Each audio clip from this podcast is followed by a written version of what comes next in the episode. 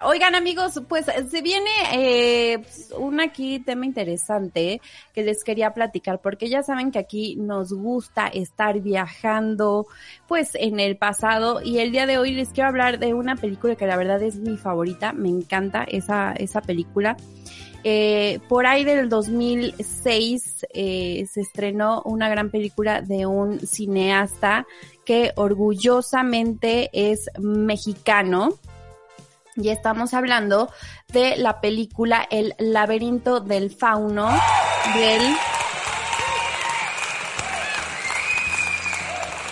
Así es, El laberinto del fauno de Guillermo del Toro, que pues es, es una gran eh, película con un lenguaje, pues la verdad, hay que decirlo, sublime. Sublime, yo la primera vez cuando vi Laberinto del Fauno dije, ¿qué es esto que me acabo de echar? ¿Me fumé algo? ¿No me fumé tanto? Y luego ya como que vas analizando la trama, vas viendo de qué va, pues la verdad es que pues es una, una gran película. Bueno, la verdad es que eh, es una película llena de fantasía, eh, tiene una historia fabulosa, encantadora con un poco de eh, realidad, porque acuérdense que este filme se desarrolla en la Guerra Civil Española y es una mezcla, digamos, eh, con una historia de, fantasía, con una niña que encuentra al fauno y le cuenta sobre un mundo eh, fantástico en el que están esperando, pues que el alma de una princesa regrese, ¿no? Como, como ya sabemos. Eso es a grandes rasgos, digamos, como parte de, de la trama del laberinto del fauno. Pero hay cosas que, por ejemplo, hay que destacar, como que tuvo seis nominaciones a los Oscar.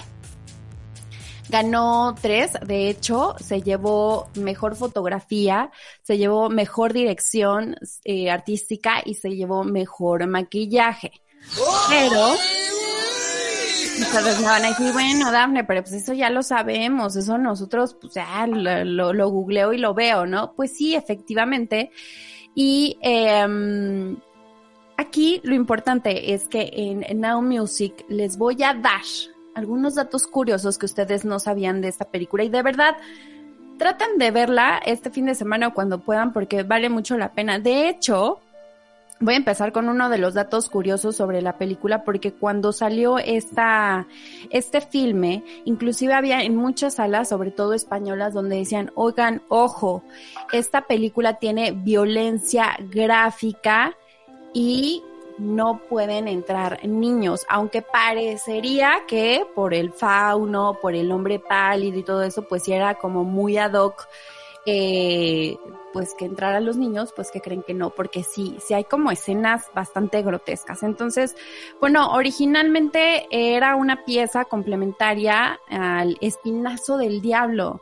La idea original de Guillermo es que tuviera pues una temática complementaria a su película de 2001 pero eh, después de los atentados, ustedes recordarán, del 11 de septiembre del 2011 en Nueva York, pues cambió totalmente su perspectiva. Todo lo que quería decir sobre la brutalidad e inocencia cambió totalmente y es ahora pues lo que conocemos de la trama. También pues tiene una referencia de Charles Dickens cuando ustedes recordarán cuando Felia llega a la casa del capitán Vidal y va a darle la mano y él le dice, es la otra mano.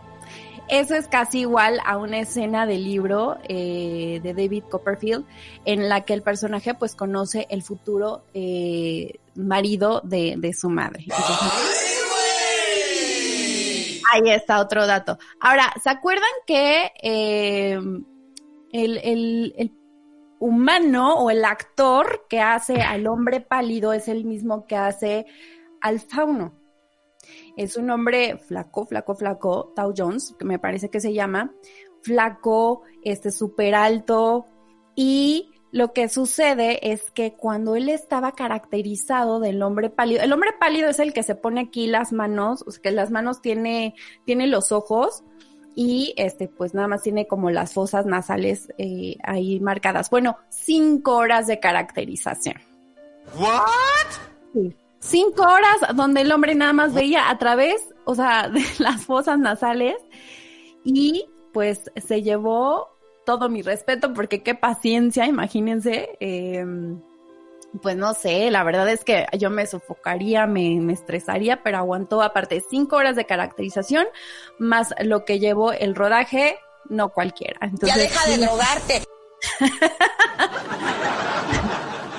que por cierto me acuerdo que en esta escena, no sé si ustedes sabían, ven que pues está comiendo, que es un, una, este, es, un comedor eh, largo donde hay muchas, muchos alimentos, muchos bocadillos, bueno. Claro. Hay uno donde muerde y sale sangre. ¿Saben qué era? Un condón. Era un condón con sangre falsa. Donde es, ven, ven que están revoloteando las. Bueno, espero no estarles spoileando porque la verdad es que yo quiero pensar que ustedes ya la vieron, ¿no? O sea, pero cuando están ahí revoloteando las, las estas como hadas que agarra uno y que esas son una, una escena violenta, gráfica, este, pues en realidad es un condón con sangre, entre comillas, ¿no? Te pone bien gachón de...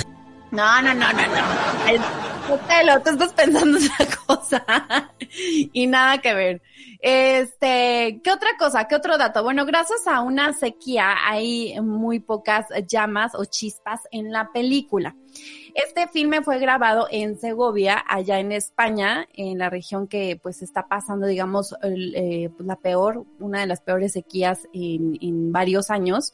Y para la escena del tiroteo en el bosque tuvieron que poner musgo falso para cubrirlo seco y no usaron los paquetes de sangre eh, pues que, que faltaba que, que explotar, ni disparos porque pues digamos que aumentaba un gran riesgo de incendio. Entonces, casi todas las chispas, las eh, llamas, eh, el incendio fueron pues agregados digitalmente. ¿What? Así es.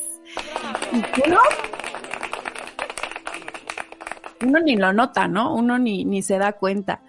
Eh, ¿Qué otra cosa? Bueno, aumentó también su odio a los caballos porque nunca, nunca le gustaron los caballos, pero después de trabajar con algunos eh, en el rodaje, Guillermo del Toro dijo, oigan, ¿saben qué? Qué animales tan hermosos, qué buen eh, temperamento tienen. Sí son difíciles. Qué rica cola. Pero pues era la guerra. pero era la guerra civil española donde pues obviamente cabalgaban y así se movían y entonces tuvo que trabajar con caballos y lo logró. Así que eso es un importante. Bueno, eh, ¿qué, tan, qué, otras cosas? Bueno, también refleja los sentimientos negativos eh, de, digamos, de Guillermo contra la Iglesia Católica. Ya lo conocemos por eso, porque pues no es como tan, tan afín a la religión. Entonces ha dicho que pues él, él ha dicho que se horroriza con la complicidad que tuvo la Iglesia Católica con el fascismo durante justo la Guerra Civil Española. Y el comentario que dice el cura en el banquete, pues fue sacado justo de un discurso real que un cura solía eh, decir a los prisioneros rebeldes en los campos fascistas. A que esa no se la sabían. ¡Ay, y existe una respuesta también correcta sobre todo si, si pasa eh, cosas eh, también en la mente de Ofelia. Ofelia es la niña, Ofelia es la niña que tiene este acercamiento con el fauno, con el hombre pálido. Toda, toda la parte de la fantasía, la carga la lleva Ofelia. Y del toro, pues ha repetido varias veces que aunque la historia pues puede significar diferentes cosas para cada persona, como él la pensó y la estructuró, pues cada quien le puede dar el sentido que quiere como pues parte como de la inocencia, ¿no? O algunos dicen, no, es que en realidad la niña pues tenía un trastorno y eso fue inventado o, o no, si el fauno sí existía, en fin, como que esa es la parte que siempre le dejan de tarea al, al espectador. ¿Qué otra cosa interesante? Oigan, esta película, por cierto, se llevó creo que no todos lo logran, pero ah, por ahí en, Cine de Canes se llevó 22 minutos de aplausos. ¿What? La proyectaron.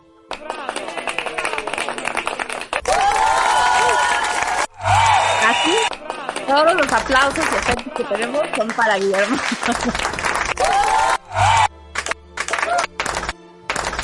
Sí, sí, sí, sí. Este, aquí José los estaba divirtiendo picándole a los botones, ¿no? Tú, tú date. Tuiteame. Este. También déjenme les, les platico que la trama originalmente era mucho más oscura.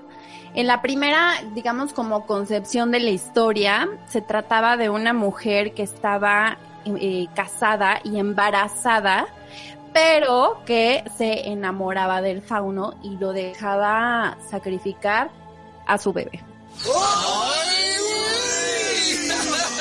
Sí, eso era como con, con la idea de que pues los tres estarían juntos en el más allá, o sea, medio romántico, pero medio raro y feo, ¿no? Eso Qué es bueno. bien dark. Exacto. Eh, gracias a los que están conectándose aquí a mi Instagram, los estoy leyendo. Eh, por ahí dicen, la única iglesia que ilumina es la que arde en llamas. Oh, Claro, claro. Mi ex me dedicó 13 minutos de... Ah, ok, luego lo leo. Mi ex me dedicó 13 minutos de aplausos y no dijo nada. Ok. Muy bien. ¿Qué otra cosa? Todavía nos da tiempo, Joselito, de aventarme algo más. más datos, porque mira, aquí tengo para, para aventar. Este.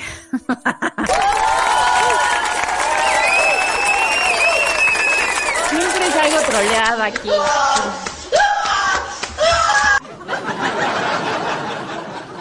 José, ¿te diviertes? Sí. Ok. este. Sí, nos da una más. Una más. Ok, un dato más. Ay, qué difícil. ¿Cuál elijo? ¿Cuál elijo? Um, bueno, vamos a ver. El ataque con la botella viene eh, de un incidente justo de la vida de Guillermo del Toro, porque él y un amigo estuvieron, digamos, en una pelea en la que su amigo fue golpeado en la cara con una botella y la cual se rompió. Entonces dijo, esa anécdota me marcó, vamos a ponerla en el guion y quedó.